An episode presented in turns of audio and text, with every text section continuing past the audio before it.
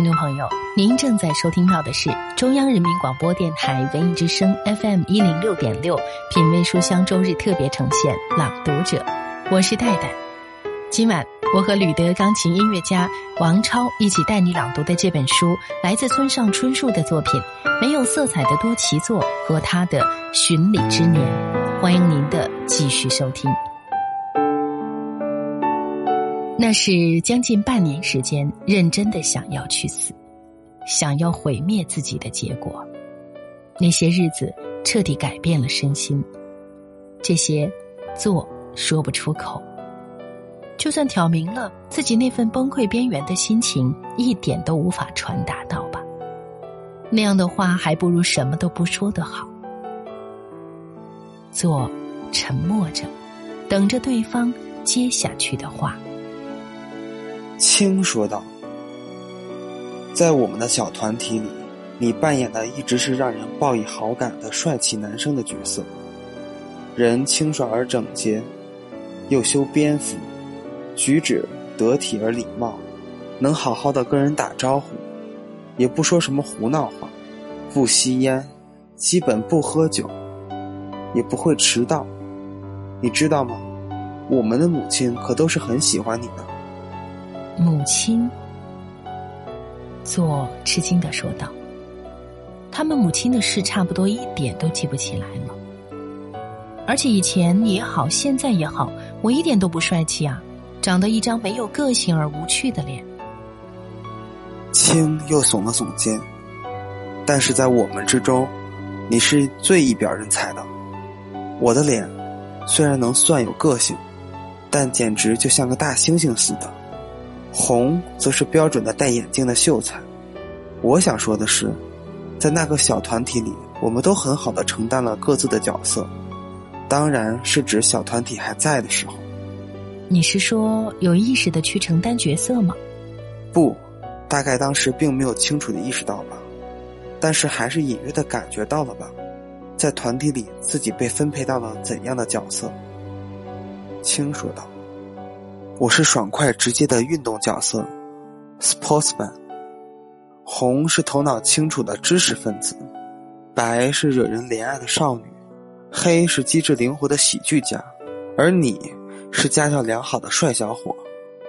左想了想青所说的话，我从以前开始就一直觉得自己是个缺乏色彩和个性的虚无的人。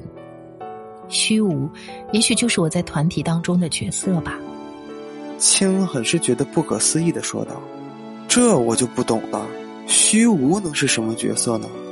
是个空的容器，无色的背景，没什么说得出的缺点，但也找不出出彩的地方。团体之中大概是需要这样的存在吧？不是那样的，你不是什么虚无，没有人这么想过你。你，怎么说好呢？你在能让大家的心平静下来。”让大家的心平静下来。做吃惊的反问道：“像是电梯里响的音乐那样吗？”“不，不是那种东西。虽然很难解释，但只要你在，我们就能自然而然的做自己。你不会说很多话，但你是踏踏实实的活着，给了这个团体平静的安心感，就像船的锚那样。我们还是少不了你的存在。”你不在了以后，更加感觉到了这一点。不知道是不是因为这样，你不在了以后，我们忽然就变得七零八落的。做找不到要说的话，继续沉默着。喂，我们某种意义上是完美的组合，就像五根手指那样。青举起右手，张开了粗粗的手指。到现在还时常会想到哟。我们五个人会自然的以共同的名义，把各自不足之处弥补掉，把各自优秀的部分全部奉献出来，毫不吝啬的与大家分享。这样的事，大概我们一生都不会再有第二次了吧？是独一无二的。我有这种感觉。现在我有自己的家人了，也很爱他们，这是当然的。但是老实说，就算是家人。那个时候，不掺杂质的那份纯粹而自然的感情，是再也没有了。做沉默着。青把空了的纸袋放在他大大的手掌中揉了一下，就像是硬球一般，放在手里抛了一会儿。喂，坐，我是相信你的哟。青说道：“相信你对白什么都没有做，想一下的话是理所当然的，你不可能做那种事。”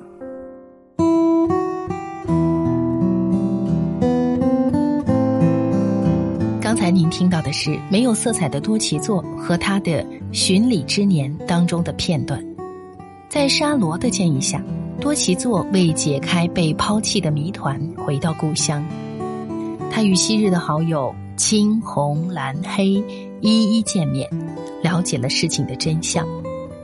在他离开五人小组，独自前往东京求学的日子里，五人团体中的白编造了一个谎言，声称自己被多奇作侵犯了。大家虽然相信多奇作，但为了保护精神已经失常并且受到伤害的白，最终选择了让能给大家带来安心的多奇作承担牺牲的角色。多奇作也由此了解到，在他们眼中，自己并非是没有色彩的虚无的存在。作脑海中浮现出了被沙掩埋的古城，然后想象着自己坐在一个略微高起的沙丘上，向下俯视着那个干巴巴的、干枯透了的城市废墟的样子。但为什么捏造的对象偏偏是我呢？为什么非要说是我不可？这我就不知道了，红说道：“也许是白私底下喜欢着你也说不定，所以对于你一个人去了东京，心存失望，暗觉怒意；或许是嫉妒你也说不定，也许他很想离开这个镇上得到自由。不管怎么说，事到如今也不可能知道他的本意了。虽然说前提是他是有本意的情况下了。”红手上继续转动着那只金的打火机，接着说道：“有一点想让你了解，你离开去了东京，而我们四人留在了名古屋。我并不是要针对这个事实说三道四，但是你有新的地方和新的生活等着你。而另一方面，我们需要寄身在名古屋这里来生存下去。我想说的，你明白了吗？”比起和白断绝关系，还是和我这个即将离开的人断绝关系更为实际，是这个意思吧？红并没有回答，吁了一口长气。其实想一想，你说不定是我们五个人之中心理上最坚韧的那个。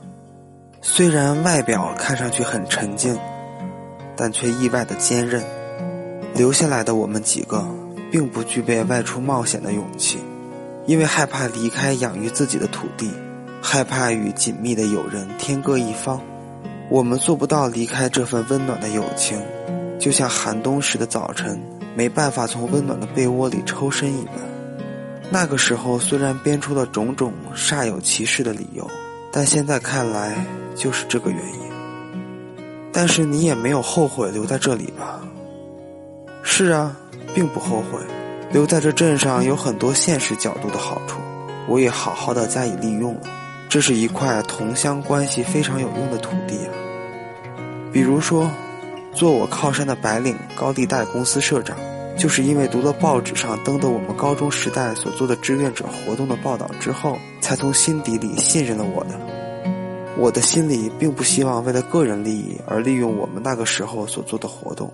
但是结果上来看，变成了那样。此外，我们公司的客户有不少在大学上过我父亲的课。名古屋的产业界，就是像一张紧密围在一起的网 （network） 一样。名古屋大学的教授在这里，就有点像张招牌那样了呢。但是这种关系一到东京就无法通用了，就连正眼都不会瞧上我一眼。你这么觉得吧？做沉默了。我们四个留在这里的理由之中，有这样现实的东西存在。就像所谓安于现状，选择了安逸的生活。但是等到意识到的时候，这个镇上只剩下我和青两个人了。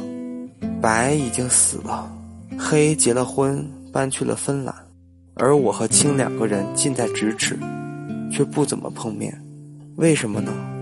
是因为就算见了面，也没有话可说啊。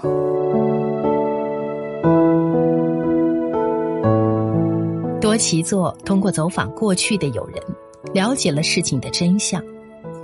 当其他人感慨过去美好的时代悄然逝去，而且一去不复返时，曾经受过伤害的多奇作却坚信，并不是一切都消失在时间的长河里。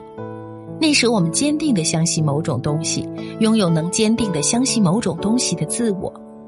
这样的信念绝不会毫无意义的烟消云散。他接受了自己作为牺牲者的角色，对诬陷他的白、抛弃他的其他人都给予了谅解，并对那互相扶持的岁月充满感激。就像红说的：“能做到这些的，之所以是做。”而不是别人，是因为做是五人之中最坚韧，也最具勇气的那个。二十多岁的多奇作认为自己是毫无色彩的，但在朋友眼中，他是令人心安又可靠的存在。平庸寻常的他，在别人眼中却生动可靠。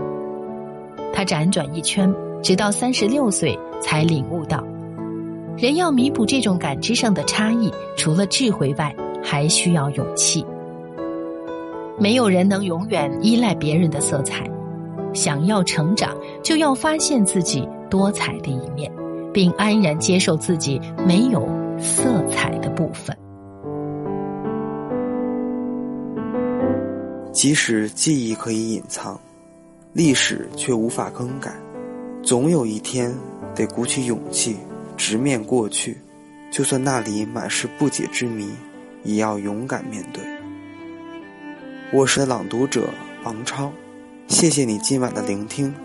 今晚我和戴戴一起带你朗读的这本书是村上春树《没有色彩的多奇作》和他的寻礼之年。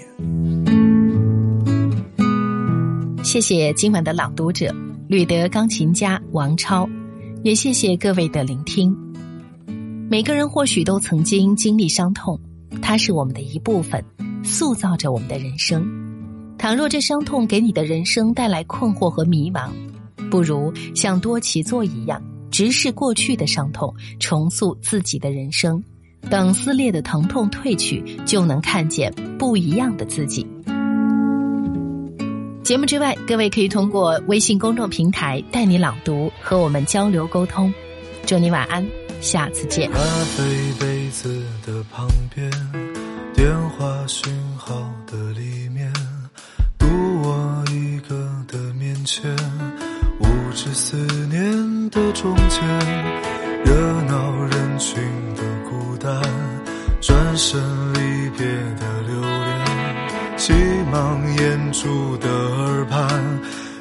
着眼泪的晴天，我记得你的模样。你曾是个少年，你有深潭的眼眸，你有固执的臂弯。我也记得你的誓言。你曾是个少年，你爱我胜过爱你自己。你说永远都不改变。